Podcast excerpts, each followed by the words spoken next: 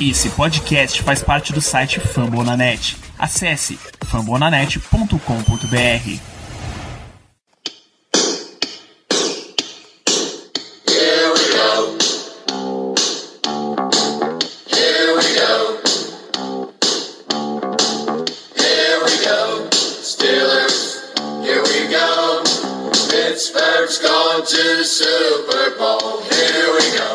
bem, pessoal, estamos começando mais um Black Yellow Brasil Podcast, episódio 139 desse podcast falando sobre Pittsburgh Steelers para todo o Brasil, direto de fambonanet.com.br, iTunes, Spotify, Deezer ou do sofá onde você vai assistir os playoffs. Eu sou Danilo Batista, seu host mais uma semana, uma semana de volta, em um ano novo, mas ainda falando da temporada velha. Tenho a presença para a gente começar a encaminhar o fim da temporada dos Steelers, de Germano Coutinho. Muito boa noite, Germano. Boa noite, Danilo. Bom dia, boa tarde, boa noite aos ouvintes, independente do horário que eles vão estar escutando esse programa. É, realmente, teremos que ver do, do sofá os playoffs, infelizmente, mas fazer o que, não? Um ataque desse simplesmente não merecia ir para a pós-temporada. Então, vamos embora, porque eu sempre falo que tem muita coisa no programa, mas hoje realmente tem muita coisa. Pois é, rapaz, era pra ser um programa super tranquilo, só pra gente falar de um último jogo de temporada que as pessoas nem estão mais afim muito de ouvir, mas por obrigações contratuais desse podcast, contrata, contratos de, de alma, de espírito, estamos aqui para falar do nosso primeiro tópico de hoje: Pittsburgh Steelers 10, Baltimore Ravens 28 em Baltimore, nossa saideira, semana 17. A gente precisa sim, Germano, falar desse jogo, falar de destaques da partida. Eu queria que, como a gente teve essa derrota, e também pra gente terminar em notas positivas o, a temporada, eu queria que você começasse dando destaques negativos desse jogo. Perfeito, Danilo. Tem vários, né? Mas vamos lá. Eu vou começar com as faltas, tá? Especialmente da nossa linha defensiva. O TJ Watt e o Bud Dupree várias vezes se adiantaram, enfim, cometeram offside em situações que simplesmente eles não poderiam ter feito isso. Situações que eram terceiras para oito, que viraram terceira para três, terceira para dez, que virou terceira para cinco e por aí vai. É aquele negócio, naquela ânsia de chegar no quarterback, eles acabaram pulando um pouco mais cedo e aí a juizada não perdoou, né? Então, meu primeiro ponto negativo fica aí para as faltas da equipe e só assim, uma informação para os ouvintes, os Steelers terminaram o ano como uma equipe extremamente faltosa. Se eu não estou enganado, foi a equipe que mais cometeu faltas, que mais teve jardas, que mais perdeu jardas através de faltas na temporada. Mas aí eu confirmo a informação e depois é, digo direitinho para vocês. Pois é, além de faltas, eu queria mencionar turnovers ou lances que acabaram gerando turnovers. Vou colocar isso aqui na figura de duas pessoas. A primeira delas é Jordan Berry, porque o que ele fez, que ele fez nessa partida, aquela, aquela bola que nunca saiu, não existe. Você não pode fazer um negócio daquele. Gerou uma, uma posição de campo inimaginavelmente boa para Baltimore, que gerou um touchdown. Sem aquele lance ali, naquele lance o jogo estava bem, bem próximo até. Sem esse lance e sem o próximo que a gente ia mencionar, pelo menos o jogo ia ficar parelho. Não quero dizer que o Steelers ia ganhar o jogo com certeza, mas o jogo ia ficar parelho. Se você somar esse lance de Barry com o fumble e o safety de Rodgers, aí o Steelers perdeu completamente o jogo. O próprio Tomlin disse que é o tipo de lance que não pode acontecer e partidas são perdidas assim e foram perdidas assim. Era um time que precisava vencer se, se quisesse ia ter chance de ir aos playoffs, não ia não ia ser suficiente, porque afinal o Titans ganhou o jogo deles, mas você precisa dar a chance para você mesmo de resolver a partida. Não foi o que aconteceu. Exatamente, Danilo, exatamente. O, principalmente o fumble sofrido pelo Devlin Rodgers é, foi assim uma, uma, questão que não pode acontecer. Simplesmente não pode acontecer. A gente viu que no lance anterior ele teve uma jogada muito boa no que ele se livrou do, do Rusher e conseguiu completar o passe, mas é, nesse lance ele acabou sendo atingido pelo blindside dele. É, ele até notou que o, que o, o Rusher estava vindo, mas não deu tempo de recolher a bola. E como ele estava com a bola exposta, o jogador dos Ravens simplesmente conseguiu forçar o fumble. Então, assim, são esses erros que não podem acontecer. Tudo bem que a temporada acabou, tudo bem que ano que vem, se Deus quiser, o Big Ben volta para a gente poder ter uma temporada melhor. Só que esse tipo de coisa não pode, não poderia ter acontecido, mas aconteceu. Eu, eu fico mais tranquilo, entre aspas, eu fico menos puto, na verdade, porque mesmo que tivéssemos ganho o jogo,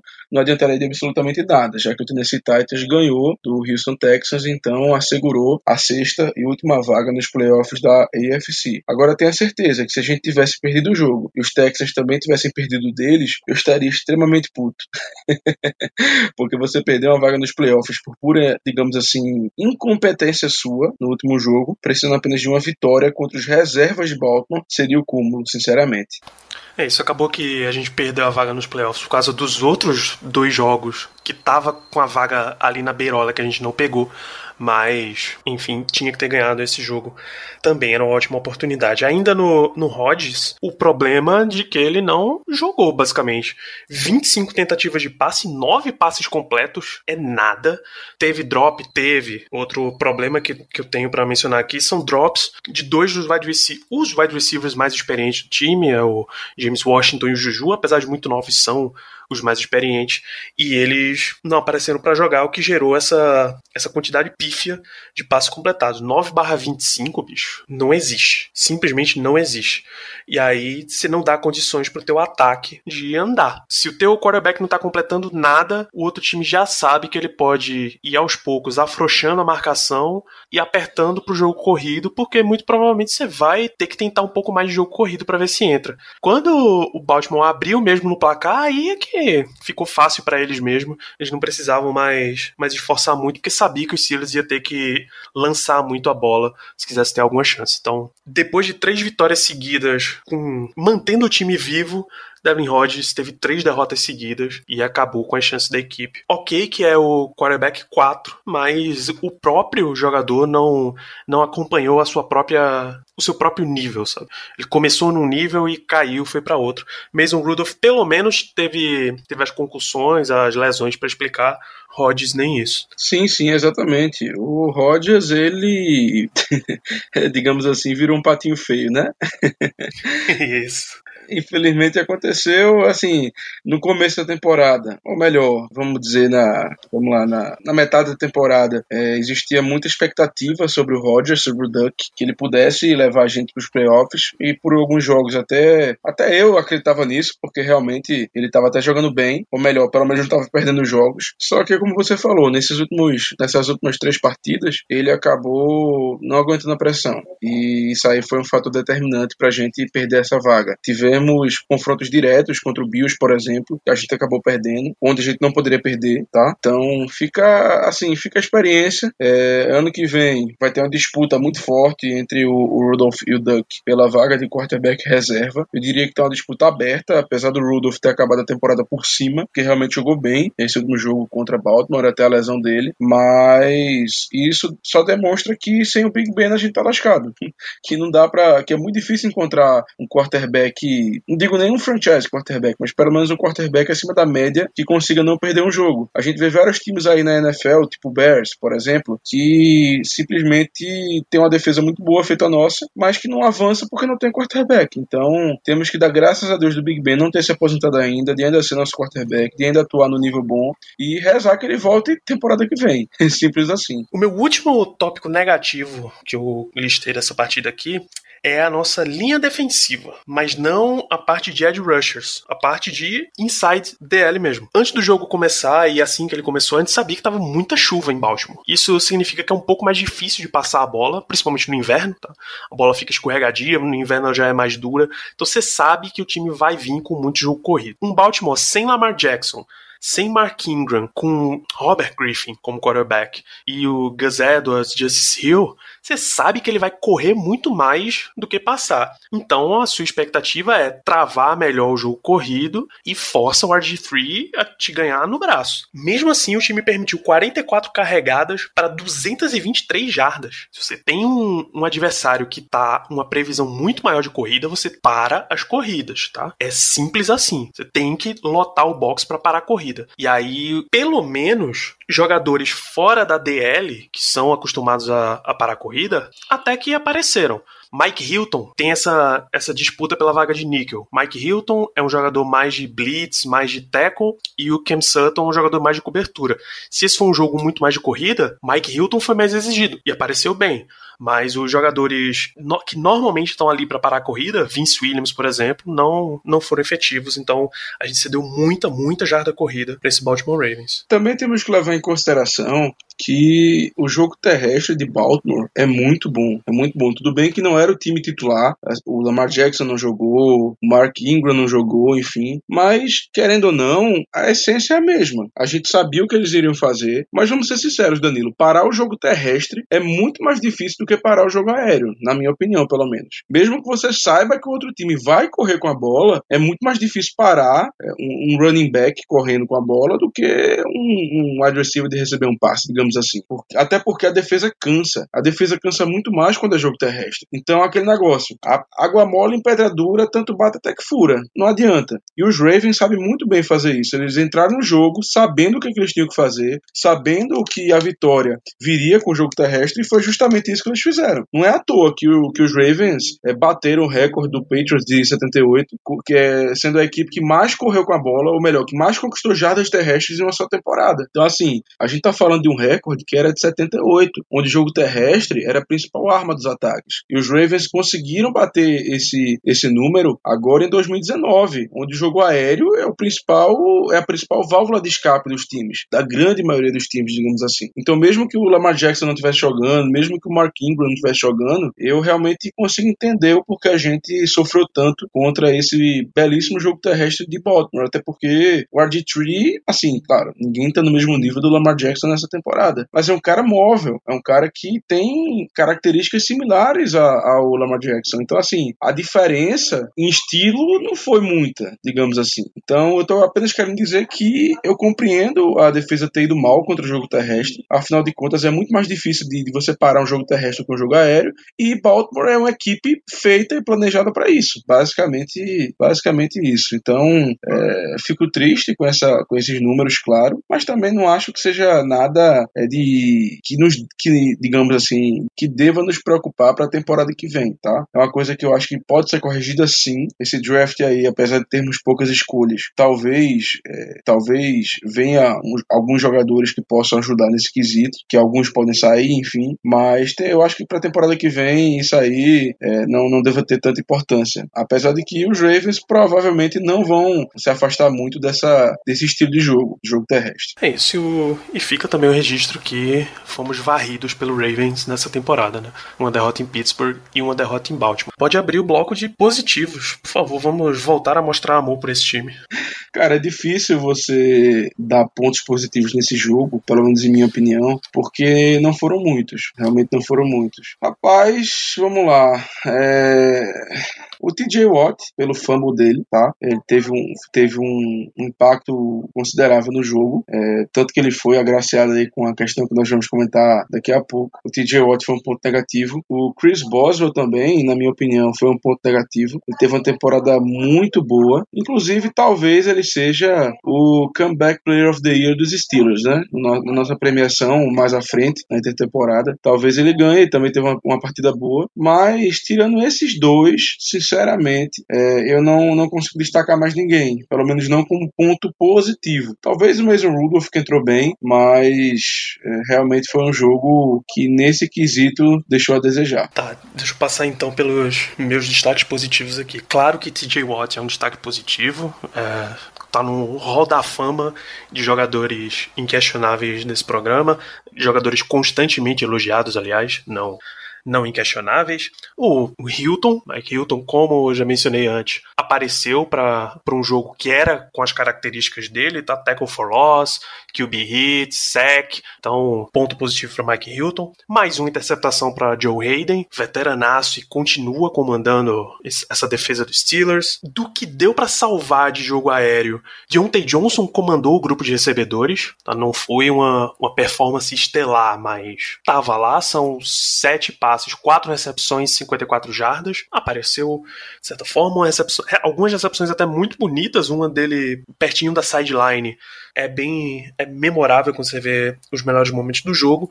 Quem comandou o ataque terrestre também, Ben Snell, foi exigido e apareceu, 18 carregadas de 91 jardas e um touchdown. Pena que o Steelers parou de correr quando ficou muito atrás do placar, devido aos erros que a gente já mencionou antes. E tem um, tem um destaque que tá neutro, mas tá quase positivo. Devin Bush, foram 12 tackles na mesma partida, isso é muito tackle, tá? para o ouvinte que não, não tem muita a referência, 12 tackles é muito tackle, um jogador só 11 solo, então sem muita ajuda. Só que teve uma interceptação na mão dele que ele dropou que ia mudar a situação do jogo, que precisa ser mencionada também. Danilo, eu tenho um ponto negativo, que é o seguinte, eu esqueci de comentar. Cara, é impressionante. É impressionante como o Negão tem dificuldade com o desafio. Porque no começo do jogo, o Deontay Johnson fez uma recepção na endzone que, ou melhor, ele recebeu uma bola na endzone e a juizada disse que ele estava fora, mas que, na minha opinião, vendo o replay, ele estava dentro. Ou, e, e, assim, isso pelo menos já seria suficiente para o Negão mandar a flanela vermelha, né? Vai que eles olham no, no, no replay e mudam de opinião. Era assim, uma jogada muito clara para ser desafiada, que a chance de, de, reversão da marcação de campo era boa, ainda mais sendo um touchdown. Então ninguém entendeu porque o Tomlin não jogou a flanela vermelha. Mas até aí tudo bem, né? Ele pode não, não ter tido tempo do pessoal avisar ele sobre o replay ou algo do gênero mas é, a gente ficou com, com, esse, com essa pulga atrás da orelha. E, para completar a situação, a questão toda, no final do jogo, o Tomlin me faz um desafio que, sinceramente, não tinha razão nenhuma. ai, ai, é, é, cada coisa. E o pior é que na, no, na joga, nas jogadas anteriores, ele poderia ter pedido um tempo que seria muito beneficial para gente. Ele não pediu, eu, inclusive, achei que ele queria guardar esses tempos, mas logo em seguida ele jogou a flanela numa jogada que não tinha nada a ver. Então fica aí o destaque negativo, entre aspas, para a relação do negão com os desafios, porque é realmente uma questão. Assim, é uma situação muito, muito diferente, é muito até engraçado. Chega até a ser engraçado para alguém que vê de fora. Pra gente não, pra gente é doloroso. Mas para quem vê de fora chega até a ser engraçado, porque a gente sabe que o Tomlin é um ótimo técnico, um ótimo coach, mas se tem um aspecto que é ruim, eh, se tivesse que apontar um, eu diria que é justamente como ele lida com os desafios. Exatamente. Enquanto, enquanto você falava, eu lembrei de um aqui. Nossa comissão técnica defensiva, acho que vale mencionar. O, o esquema de ataque de, do Ravens, eles não mudaram tanto isso pro, pro IG3, é muito baseado em option, ou seja, o quarterback recebe o snap, o running back encosta e ele vai analisar o que é que está acontecendo. Se tiver abertura pelo meio, ele entrega a bola, deixa o running back correr, se não, ele fica com a bola e vai para a tentativa de passe, ou ele mesmo corre e tal. Então o Steelers começou o jogo mandando muita pressão o tempo inteiro, tanto o TJ Watt quanto o Bud Dupree, a única função deles era vai atrás do quarterback, tá? Isso, isso acabou resultando em sack. O TJ Watt teve um, Bud Dupree não teve nenhum, mas dois QB hits e dois QB hits também do Watt. Então o tempo inteiro esses esquema de pressão. Mas aí, Baltimore já é um time que está acostumado com isso, começou a comer a DL dos Steelers com farinha, abrindo espaço para todo lado e as corridas entrando era de se esperar que você fosse analisar e dar uma segurada também. Pô, se, se a minha pressão constante não tá dando certo, deixa pelo menos um pouquinho, dar uma ajudada aqui no meu jogo corrido, para ver se eu volto a equilibrar as coisas. O Steelers manteve o esquema de pressão o jogo inteiro. Se era para ver se o, o Ravens reagia de outra forma, eu não sei. Isso não é nem um ponto positivo nem um negativo. É só que eles avaliaram avaliaram o esquema do Ravens como sendo recheado de option e mantém a defesa contra a option o tempo inteiro. Tá? É mais uma constatação do que uma, uma crítica ou elogio. Mas enfim, a gente já falou demais desse jogo, acabou. Esse foi a semana 17, os Steelers com sua campanha 8 e 8 não classifica aos playoffs. Essa, a última vaga ficou com o Tennessee, como a gente já citou. Então vamos em frente. O nosso próximo assunto é a entrevista de Mike Tomlin, foi dada dias depois da partida, ainda preparando, porque o Tomlin ainda tem mais uma coletiva a dar antes de, entre aspas, encerrar a temporada. Mas alguns tópicos interessantes foram mencionados. O primeiro foi sobre a situação de Mason Rudolph de lesão. Ele não, ele saiu no, durante o jogo contra o Jets. Ele já tinha entrado no meio do jogo contra do Jets, saiu nesse jogo também. E a lesão deu a impressão de ser um pouquinho mais séria do que, do que se esperava, né? Ficaram com medo até de ter dado uma pinçada, uma comprimida na aorta, que é a artéria mais importante do corpo humano. Então, grande preocupação com o Mason Rudolph. Exatamente, Danilo, exatamente. Foi uma lesão, assim, eu não sou nenhum especialista na área, mas pelo que eu estava lendo, é, foi uma lesão um pouco diferente no ombro, porque geralmente é uma lesão mais externa, e a dele não, a dele foi uma lesão mais interna. Então, por isso é que alguns tecidos, alguns órgãos, algumas veias ficaram comprometidas. Ou melhor, poderiam ficar comprometidas caso é, ele, ele continuasse a jogar. O Rudolph estava jogando bem no jogo, tá? Ele estava jogando bem, e realmente ele sair naquele momento deixou todo mundo perplexo, ainda mais pela volta do Devlin Rodgers. Então, naquele momento a gente já sabia que tinha sido uma coisa mais séria, mas realmente ninguém imaginava que tinha sido algo desse patamar. Então, graças a Deus, a, o staff médico notou que podia ser uma coisa mais séria e tirou ele do jogo. É esperar que ele se recupere para a próxima temporada. Não parece ser uma lesão que,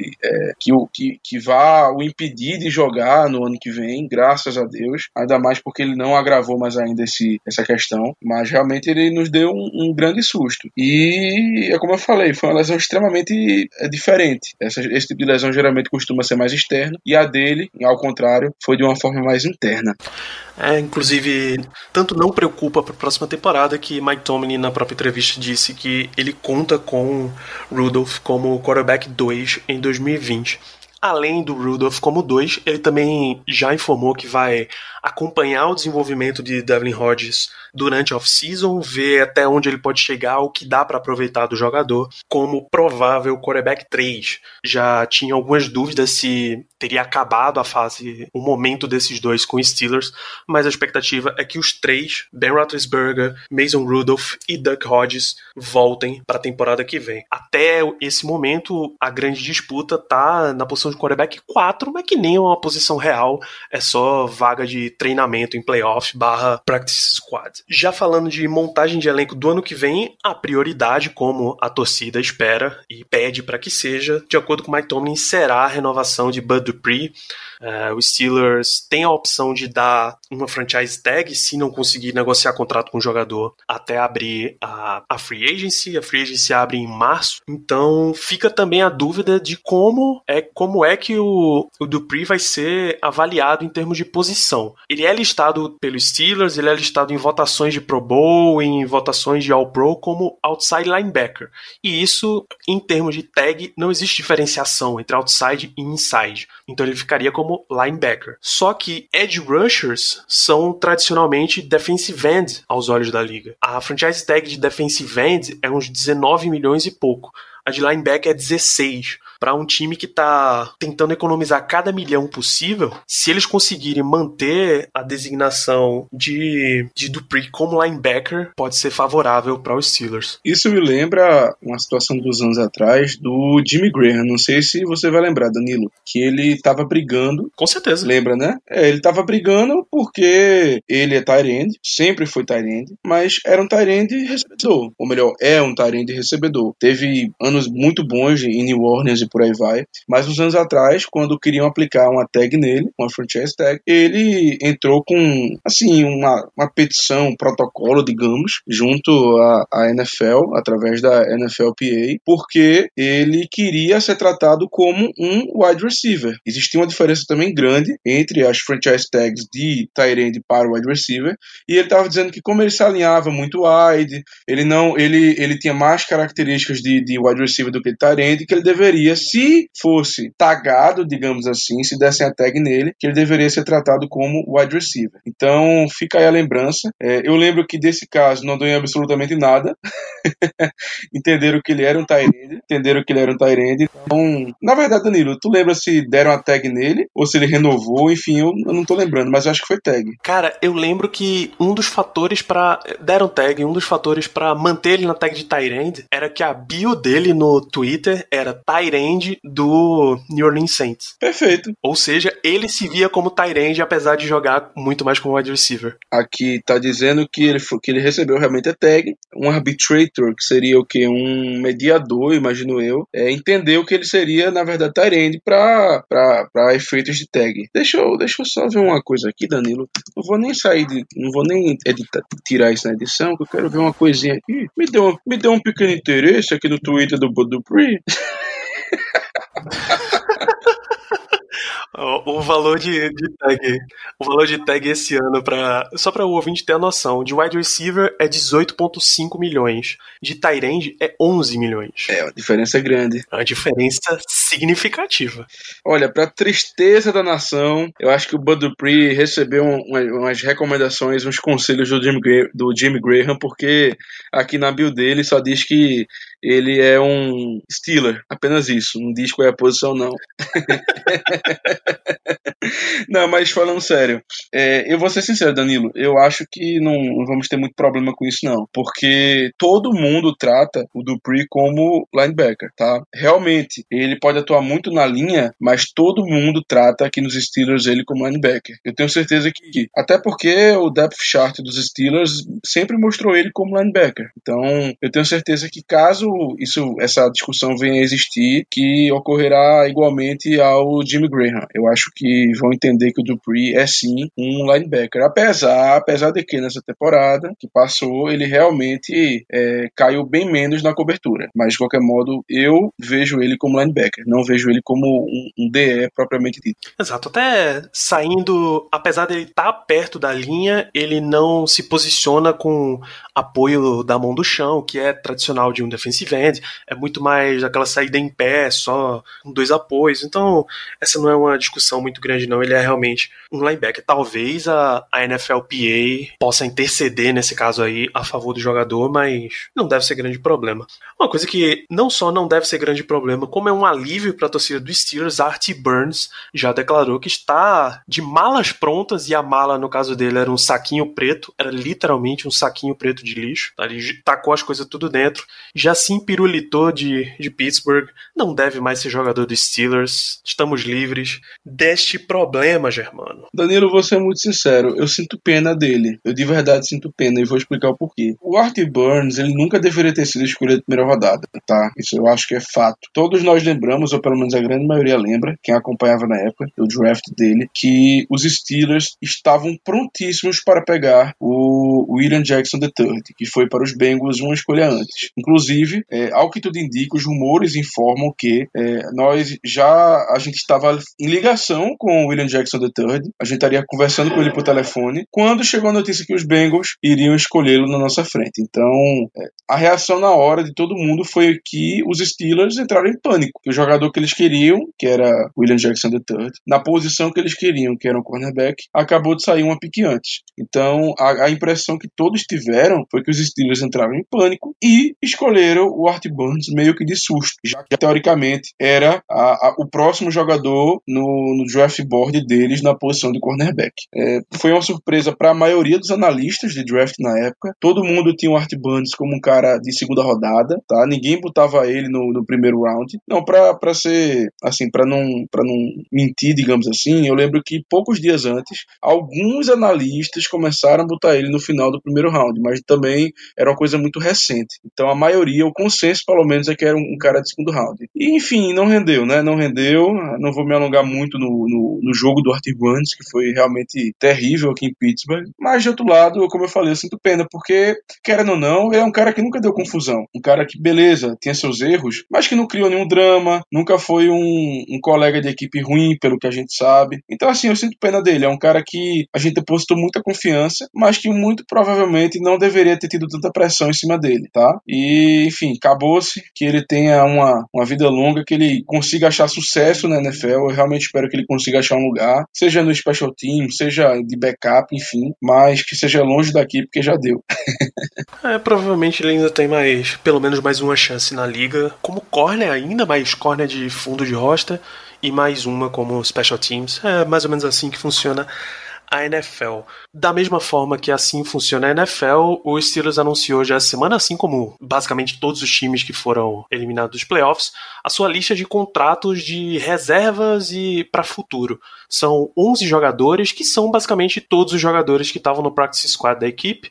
É, e o Steelers tem direito a 11 por causa, a gente já mencionou algumas vezes, programa de internacionalização da NFL que deu um jogador extra pro Steelers, é o Tyrande Christian Scotland Williamson. E aí o Steelers, enquanto tiver esse jogador, ele tem direito a essa vaga extra. Então não tem, não tem por que não manter o jogador. Então todos eles já assinaram contratos é, JT Barrett, quarterback, o, meu Deus, Trey Matthews, safety, Jamal Custis e Quadri Henderson, wide receivers, Alexander Myers, cornerback, Ralph Webb, running back, o Scotland Williamson, tight end, Christian De Lauro e Devin Gray, offensive tackle, Kevin Raider, também tight end, e Henry Mondou, defensive end. Além desses jogadores, Tuzai Skipper, outside linebacker, ganhou um contrato de dois anos com os Steelers. É, ele estava no, ele no elenco final, se não me falha a memória, e assim o Steelers dá toda a indicação de que pelo menos pro próximo pro próximo training camp Skipper deve estar tá garantido. Tava assim, Danilo. Ele tava assim. O Tuzar Skipper, ele é uma aposta da equipe, tá? O queridinho da, da pré-temporada, digamos assim. Sabemos da história dele, que ele foi, ele ficou no roster final para logo depois ser cortado, coisa que ninguém entendeu na época. Ele acabou indo pro Giants e depois voltou pra gente. Enfim, é, o que me preocupa com essa com essa extensão de contrato é que isso demonstra demonstra que o time está preocupado com a posição de outside linebacker. Temos o TJ Watt, que é uma estrela em ascensão. Temos o Dupree, que teve uma temporada muito boa, mas que pode acabar não ficando por questões financeiras. E após esses, dois, temos o, o Anthony Chiquilo e o Ola Deni, além do skipper, né? Então esse, esse contrato de dois anos me deixa um pouco preocupado, porque talvez a, a equipe já esteja pensando que não vai conseguir contar com o Dupree na próxima temporada. Mas enfim, isso aí só o tempo dirá. É, só espero que essa manobra tenha sido como como uma prevenção para manter quatro jogadores, porque eles vão se livrar de Anthony Ticklo, que é um corte que não, não precisa nem pensar para fazer na próxima temporada, tá? A gente ainda vai falar de futuro dos Steelers em, em outro programa, mas já deixa na sua mente aí, amigo ouvinte. Ticklo não pode voltar para Steelers em 2020. Bom, essa, essa época de final barra início de ano é a grande época de premiações da NFL e tivemos notoriamente três anunciadas nessa semana. Primeiro, o Pro Bowl, já tem seus jogadores escolhidos, como o Steelers não vai ao Super Bowl já que não está nos playoffs. Ah, fora lesões não, e falta de vontade, não tem muita desculpa para os jogadores faltarem. Então, cinco jogadores foram chamados ao Pro Bowl. David Castro é o seu quarto Pro Bowl, Minka Fitzpatrick estreando, Cam Hayward é o segundo, TJ Watts é o seu primeiro Pro Bowl como convocado e Marquis Pouncey no seu oitavo Pro Bowl. Esses são os cinco jogadores. Talvez isso é a presença de Pounce mostre o quanto o Pro Bowl é muito mais uma um concurso de popularidade do que necessariamente nível de jogo. Pounce é um baita center, mas ele foi avaliado esse ano como 36 entre 36 centers avaliados. Não foi, uma, não foi o melhor ano do nosso center. Mesmo assim, ele está no Pro Bowl. Paciência, vai curtir mais um ano em Orlando. Né? Exatamente, exatamente. O Pro Bowl nada mais é do que um concurso de popularidade. É, raramente você vê um nome, um nome diferente. Por exemplo, o Zedarius Smith, do, do Packers, não foi pro Pro Bowl, tá? Pelo menos até agora, né? Porque a gente sabe que muita gente desiste. Mas foi um cara que teve uma temporada muito boa, teve 13 sacks e meio, enfim, realmente teve uma temporada bastante, bastante interessante, bastante boa. E acabou não indo, por questão de nome mesmo. Vários jogadores estão aí na lista por popularidade, tá? O Pounce é um belíssimo exemplo disso, já que a temporada dele realmente não foi tão boa. Vários snaps ruins, enfim. É, realmente, Pro Bowl não mede de forma alguma a habilidade dos atletas, digamos assim. Ele realmente não, não diz quem são os melhores da, da temporada. Ele apenas diz quem a torcida gosta mais na grande maioria das vezes. Isso já na lista que importa um pouquinho mais para avaliação de nível, a lista de All Pro, o Steelers teve quatro jogadores selecionados, TJ Watt como edge rusher, Cam Hayward é, inside defensive lineman e Minka Fitzpatrick como safety, os três no primeiro time All Pro. No segundo time All Pro ainda tivemos TJ Watt como linebacker e Deontay Johnson como retornador de punt. Essa é a grande surpresa dessa lista, né? Os outros não tem nem não tem nem o que questionar. Não, não foi a maior surpresa não. Alguém votou no Terrell Edmonds.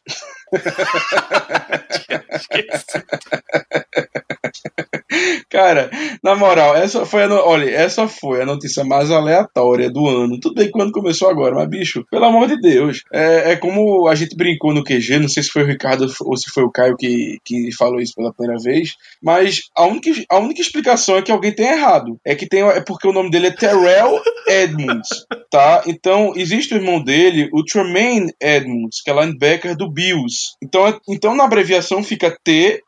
Edmonds. A única explicação possível é que a pessoa queria votar pro Tremaine e sem querer votou pro Terrell, porque não existe outra explicação, não tem, não tem. O Edmonds receber um voto de All Pro é uma coisa ridícula, ridícula, ridícula. Isso aí é uma mancha. É uma mancha, justamente. Isso aí só mostra que esses teoricamente experts também erram, porque não é possível. Terrell Edmonds recebeu um voto de All Pro, meu Deus do céu. é verdade, mas enfim, nós tivemos quatro jogadores, cinco eleições com quatro jogadores dentro do All Pro de 2019.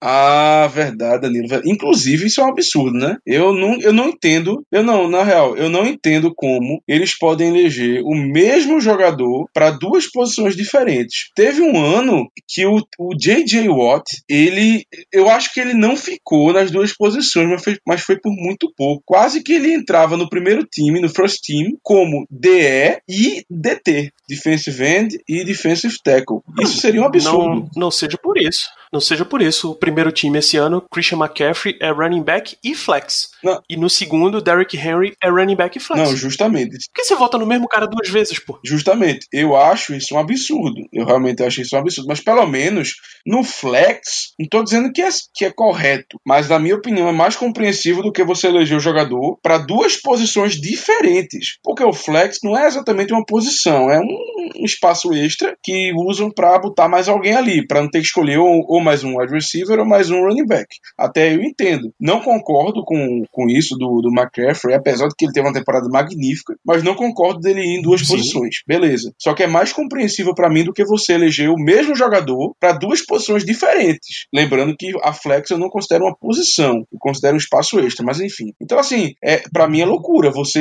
eleger o TJ Watt como edge do primeiro time e como linebacker do segundo. Mas é como você falou, Danilo, isso aí acontece porque as pessoas elas têm as possibilidades de votar no jogador para mais de uma posição, o que para mim não deveria ser permitido. Para mim, você só deveria votar é, no jogador, só deveria ser permitido para votar no jogador em uma posição só, tá? Deixar, por exemplo, chegou lá o papelzinho pro cara votar. Aí tem lá o TJ Watt como Ed, um exemplo. Ele não poderia constar mais nenhuma outra posição. Na minha opinião, deveria ser assim, mas enfim. E aí acontecem essas aberrações. Mas o cúmulo realmente foi o que eu falei. O ano em que o J.J. Watt quase figurou no, no first team em duas posições diferentes. Aí seria o cúmulo. Aí, meu amigo, pelo amor de Deus. É, o, o Watt ele teve 22 votos como Ed Rusher, então ele foi o segundo Ed Rusher mais votado, só atrás do Chandler Jones do Cardinals, e ele foi o sexto linebacker mais votado com 11 votos. Aí Bobby Wagner, Demario Davis, Eric Kendricks, Luke Kuechly e Darius Leonard ficaram na frente dele. Na verdade, ele até empatou com o Darius Leonard, os dois com 11 votos. Então, 22 pessoas viram o TJ Watt como um Ed Rusher e votaram nisso, e mais 11 viam ele como um linebacker e votaram nele como linebacker. Fazer o que, né? É, além de, de Watt, Cam Hayward, Deontay Johnson e Minka Fitzpatrick, que foram efetivamente escolhidos para o primeiro ou segundo time, De Castro teve um voto como right guard, Marquise Pouncey teve quatro votos como center, a gente mencionou o absurdo, Terrell Edmonds teve um voto como safety, e Tyler Matakevich teve um voto como special teamer, que é muito provavelmente um jogador que vai voltar pro, voltar pro Steelers ano que vem, mas isso a gente discute num outro momento. O engraçado, Danilo, é que o fato do Deontay Johnson ter sido escolhido para o segundo time não foi a notícia mais absurda do dia, justamente por causa do Terrell é Edmonds, né? Porque venhamos e convenhamos. É o Deontay Johnson, ele foi escolhido como punt returner. Ok, ele teve aquele retorno, Isso. primeiro retorno para touchdown em punt dos Steelers em não sei quanto tempo, mas sinceramente, será que não tinha nenhum cara melhor não? Porra, é, é, é, é inexplicável. Olhando a lista de votos aqui, tem dois que me chamam a atenção. O Nihain Hines, do, do Colts, teve jogo de dois touchdowns de retorno de punch pro mesmo jogador. Isso já é mais impressionante do que, do que o Deontay Johnson. Quem ganhou foi Deontay Harris, do Saints, mas o Andre Roberts, do Bills, é pelo menos um jogador que, que eu me lembro de ter jogado nessa posição a temporada inteira. Ah, o Michael Hardman teve, tem muito revezamento, Braxton Berrios no Jets também teve muito revezamento, e Deontay Johnson demorou pra caramba para conseguir a posição. Acho que só na metade da temporada. E mesmo assim, tá lá no time ao pro. Não, é, realmente. A outra... Eu não entendi. Eu não entendi até agora isso, na verdade. Talvez por falta de opção, beleza. Mas, sinceramente, ele não merecia. Eu fico feliz porque ele foi eleito, ok, claro. Mas, sinceramente, ele não merecia, não. É como um amigo meu tava comentando comigo mais cedo, é, que inicialmente eu até discordei dele, mas depois eu, eu vi que ele tinha razão, que alguns jogadores, ou melhor, alguns mercados, eles são mais fortes que os outros e, portanto, é, fica mais fácil de jogadores desses times serem eleitos. Ah, no caso, a gente estava falando do Minka Fitzpatrick, que ele tinha comentado que o Minka é, havia sido eleito para o, o First Team All Pro e que isso em Miami ele não, não conseguiria. Eu discordei, claro, pela temporada maravilhosa que o Minka teve, mas aí ele me explicou que o que ele quis dizer foi justamente que em Miami, pelos Dolphins serem um time, um time ruim, tá? Não, de ultimamente não, não terem chegado longe, que para ele ser eleito pro All Pro, ele teria que fazer muito mais do que ele fez, ou, ou melhor, que ele teria que fazer muito mais do que ele, do que ele precisaria estando em Pittsburgh, que é um time que tá sempre lá em cima, que tem que, que não tem temporada negativa desde que o Tomlin chegou e por aí vai. E realmente ele tem razão. Então eu acho que na, no tira-teima ali, no desempate, optaram pelo cara que tá no, no time que constantemente tá nas cabeças. O time que é, de uns tempos para cá, ele realmente tem tido mais sucesso. Acredito eu que foi isso. E por fim, é, esse ano também tem 100 anos do Hall da Fama, do Pro Football Hall of Fame, e temos duas eleições para esse ano. Normalmente tem entram uns cinco nomes da era moderna e mais uns três de contribuidores do passado. Esse ano eles resolveram manter os cinco da era moderna e colocar uns 20 novos nomes dos, dos mais clássicos, assim. E o Steelers tem indicações nas duas listas. Na primeira, que é a, a mais hypada, a mais relevante, podemos dizer assim, Alan Faneca está novamente nessa lista e Troy Polamalu, em seu primeiro ano, é um finalista. E eu digo para você que é um absurdo se Troy Polamalu não, não entrar na primeira eleição dele, tá? Não é só questão de clubismo, não é só porque esse é o podcast mais clubista do Brasil e fala sobre o Pittsburgh Steelers, não. É porque Troy Polamalu é um jogador desse tipo que você precisa colocar ele. É sua obrigação fazer de Troy Polamalu um first ballot Hall of Famer. Inclusive, Danilo, é, essa sua afirmação, ela se torna ainda mais verdadeira quando a gente analisa os finalistas. Porque uma impressão que eu tive, que muita gente tá tendo, é que não é uma classe exatamente forte, tá? Tem classes que você vê que tem jogadores assim históricos. Não é o caso dessa classe. Essa classe tem, claro, nomes que fizeram história, mas no, no contexto, todo mundo está dizendo que é uma classe fraca. Eu vou dizer os nomes agora: Troy Polamalu, Adrian James, Zach Thomas, Brian Young, Richard Seymour, John Lynch, Steve Atwater, Leroy Butler, Reggie Wayne, Torrey, Holt, Isaac Bruce, Sam Mills, Tony Bozelli, Alan Faneca e Steve Hutchinson. Cara, o Polamalu, desses nomes, na minha opinião, ele disparadamente foi o melhor. Disparadamente. Tanto que a chance dele entrar no primeiro ano, ser um first ballot, é gigantesca. Gigantesca. Inclusive, eu acho que por ser uma classe fraca também, o Alan Faneca tem grandes chances de entrar. Grandes chances também. Exatamente. E na na lista dos nomes mais clássicos, a gente tem três indicações mais fortes para os Steelers. A primeira é Donny Shell, ex-jogador. Ele é da época da nossa primeira geração lá de Steel Curtain. Ele teve com Steelers entre 74 e 87, tá? Jogador histórico que também, também precisa estar no Hall da Fama. O Bill Cowher, head coach, ganhou o título no Super Bowl 40. E Buddy Parker, que passou pelo Steelers. Ele, o último ano dele como treinador foi no Steelers, mas a carreira dele é maior com o Lions e o Cardinals. Esses três jogadores esses três contribuidores mais clássicos, já que tem um head coach aí no meio, dois head coaches no meio, estão na lista dos veteranos. É, o meu palpite é que desses daqui, o Cower é o nome mais forte, até porque ele tá mais, mais na cabeça das pessoas, já que ele é comentarista. Eu realmente não, não posso afirmar, opinar sobre Buddy Parker e Donnie Shell. Cara, eu gosto muito de ler matérias, de, de assim, de pesquisar sobre a Curtain. Realmente eu, eu gosto bastante. O Donnie Shell, ele foi, assim, claro, as pessoas que falam dele são mais ex-atletas dos Steelers, tá? São caras que jogaram aqui, caras que foram, que, que jogaram na mesma época que ele, mas, ou seja, não são tão imparciais assim. Só que dentre aqueles jogadores da Steel Curtain que não foram incluídos ainda no Hall da Fama, talvez ele seja o principal. Eu diria mais um outro nome que, pelo que eu leio, talvez também tenha, tivesse o direito de ser incluído, seria o Elsie Greenwood, que era é, parte da DL, tá? Juntamente com o Joe Green. Mas, enfim, voltando ao Donichel, ele, só para os ouvintes saberem, ele era safety. Ele era safety, jogava inclusive de strong safety naquela defesa. E teve 51 interceptações. No momento da, da aposentadoria dele, era o maior número de interceptações por um strong safety na história da liga. Muita gente diz que o Donnie Shell não foi incluído ainda no Hall of Fame porque existe um certo preconceito com os Steelers daquela época, porque já existe muita gente, já existe muita gente, digamos assim, eleita para o Hall da Fama, tá? Daquela defesa de cabeça, eu lembro que tem o Joe Green, o Jack Ham, o Jack Lambert, o Mel Blunt. Tem mais algum, Danilo? Acho que não, né? Acho que só são esses quatro.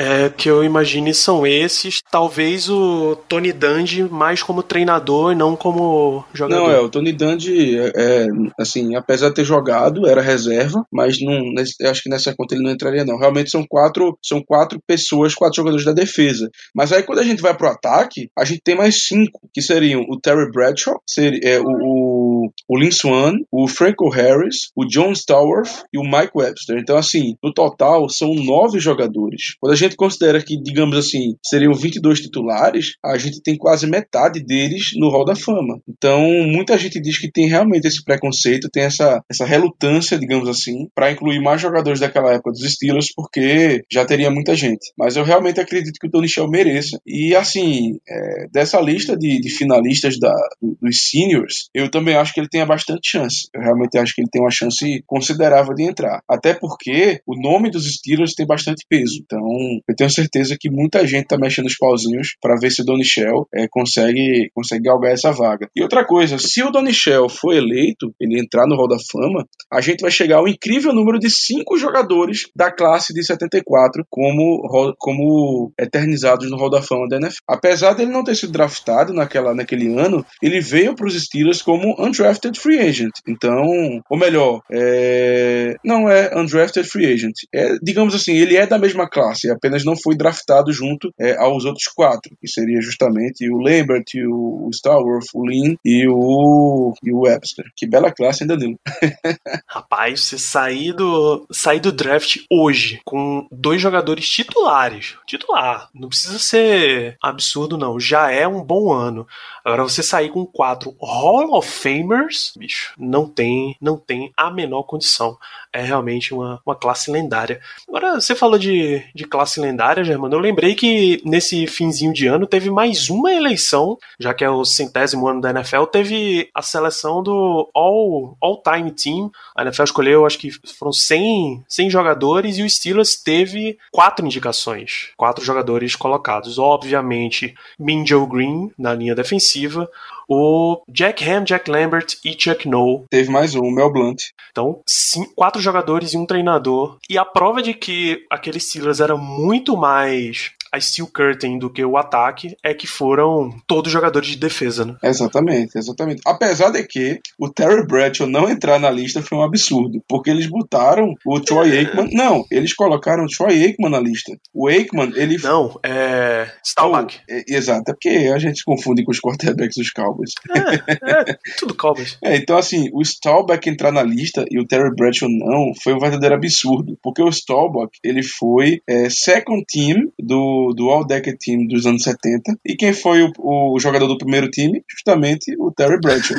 Então, assim, é, foi realmente um absurdo eles, eles colocarem o, o Staubach e não colocarem o Terry Bradshaw. Apesar de que eu, eu acredito que o Terry Bradshaw não deveria ter entrado na lista, mas se o Staubach entrou, na minha opinião, é, o Bradshaw também deveria estar lá. Pois é, essa foi obviamente, como toda a lista da NFL, teve polêmica envolvida, mas foi uma, uma eleição bem, bem calcada em respeito a todas as eras da, da liga, né? Deu uma passada em todas as épocas da NFL para dar uma demonstração do que é um time all-time mesmo. Eles não ficaram só nos tempos recentes, aí teve uma série de outros jogadores que não, não foram mencionados e que causou certa revolta pela internet, mas a gente pode ficar só com o nome do Terry Bradshaw mesmo. Só uma coisa, só não só para deixar claro, assim, para os ouvintes que não acompanharam, o Terrell Owens ficou fora da lista. A gente tá falando de um cara que ah, Terrell Owens, Ladenian Tomlinson Robinson, Drew Brees. Não, mas o Terrell Owens, na minha opinião, é a ausência mais gritante. Porque a gente tá falando de um cara que é top 3 da história em, em, em, em quesitos de wide receiver, em recepções, em jardas. Ele é um cara top 3. Então, assim, na minha opinião, a ausência mais gritante foi a dele. Claro, tiveram outros nomes, mas a ausência mais gritante foi a dele. E a gente sabe que o Terrell Owens ficou de fora por questões extracampo, né? Mas enfim, não vem ao caso. Exatamente, mano. Muito obrigado. Então, fechamos esse, esse episódio. Gostaria de solicitar suas considerações finais para a nossa saideira de temporada, Jamandi. Bom, foi uma temporada bastante interessante, digamos assim. Uma temporada que ameaçava ruir desde o início com a lesão do Big Ben. E é como eu falei, é, o meu intuito nessa temporada era simplesmente aproveitar. Era vendo o que dava, assistir os jogos sem nenhuma preocupação. Admito que falhei nesse quesito. Ainda mais pro final da temporada. Mas não adianta Danilo, o coração bate mais forte, o cara dá aquela suada, é enfim, verdade. fazer o quê? Mas eu gostei da temporada, foi uma temporada principalmente de aprendizado, tá? De aprendizado. É, a gente estava muito acostumado com o Big Ben, foi uma coisa que abriu nossos olhos, assim, a atuação dos quarterbacks reservas da equipe, tá? Então, é como eu falei no começo, a gente tem que dar graças a Deus que o Big Ben é o nosso quarterback e que provavelmente vai voltar na temporada que vem, porque com o Big Ben nós somos um time de playoff que com certeza ameaça ameaça ir para o Super Bowl quase todo ano, ou pelo menos deveria, né? Com essa defesa, se Deus quiser, se ela conseguir se manter, ou pelo menos um nível parecido que foi essa temporada, imagino que seja esse o caso. E só mais duas considerações finais. Primeiro, é, agradecer aos ouvintes que encomendaram as jerseys do Black Yellow BR. A gente estava planejando isso há um tempo, finalmente botamos em prática. E a todo mundo que, que encomendou, eu agradeço a confiança. E logo, logo é, estarei dando mais detalhe para aqueles que que, fizeram a encomenda. E por fim, ouvintes, por favor, fiquem ligados no podcast durante essa intertemporada, porque vai ser uma intertemporada especial. Realmente vai ser especial. É, no final da década, a gente consegue fazer programas especiais com os melhores da década, os piores da década. Então, assim, fiquem ligados, porque eu tô muito, mas muito animado com isso. Então, fiquem ligados que realmente essa intertemporada promete. Um grande abraço. Muito bem, deixar, deixar também o registro pra, de muito obrigado a, aos que confiaram e solicitaram a Jersey Black Yellow. Dá também muito obrigado pelas mensagens de, de ano novo, mensagens de fim de temporada. Realmente a gente, tá, a gente sempre trabalha para acompanhar os Steelers, não interessa qual a situação que esteja a equipe. E deixar o aviso aqui que esse não, apesar do Steelers já ter encerrado essa temporada, o Black Yellow Brasil ainda não encerrou. Ainda teremos mais dois programas nas próximas duas semanas, tá? É, na semana que vem, a gente vai fazer a nossa eleição de melhores piores do ano. Esse é efetivamente um programa catártico. A gente sempre desabafa muita coisa sobre a temporada nesse episódio. E na semana seguinte, daqui 15 dias, a gente tem um programa para falar sobre as questões que vão cercar o futuro dos Steelers. Esse é um programa que tem todas aquelas perguntas que vocês normalmente mandam pra gente. Que há duas semanas, se você quiser encher a caixa lá do arroba BlackYellowBR no Twitter e no Instagram de perguntas sobre isso, pode mandar. Ah, o Steelers deveria renovar com tal jogador, tal jogador, tal jogador. Quem são os. A hora de perguntar é essa. Só não fala ainda de draft, porque é exatamente esse o período que a gente vai começar a estudar toda a parte de draft, tá? Então ainda temos mais dois programas antes de partir para férias, porque merecemos todos umas férias. Voltamos na semana que vem com os melhores e piores do ano dos Steelers. Um grande abraço a todos e até lá. Yeah, uh-huh. you know what it is. Black and yellow, black and yellow, black and yellow, black and yellow. Yeah, uh-huh. you know what it is. Black and yellow, black and yellow, black and yellow, black and yellow.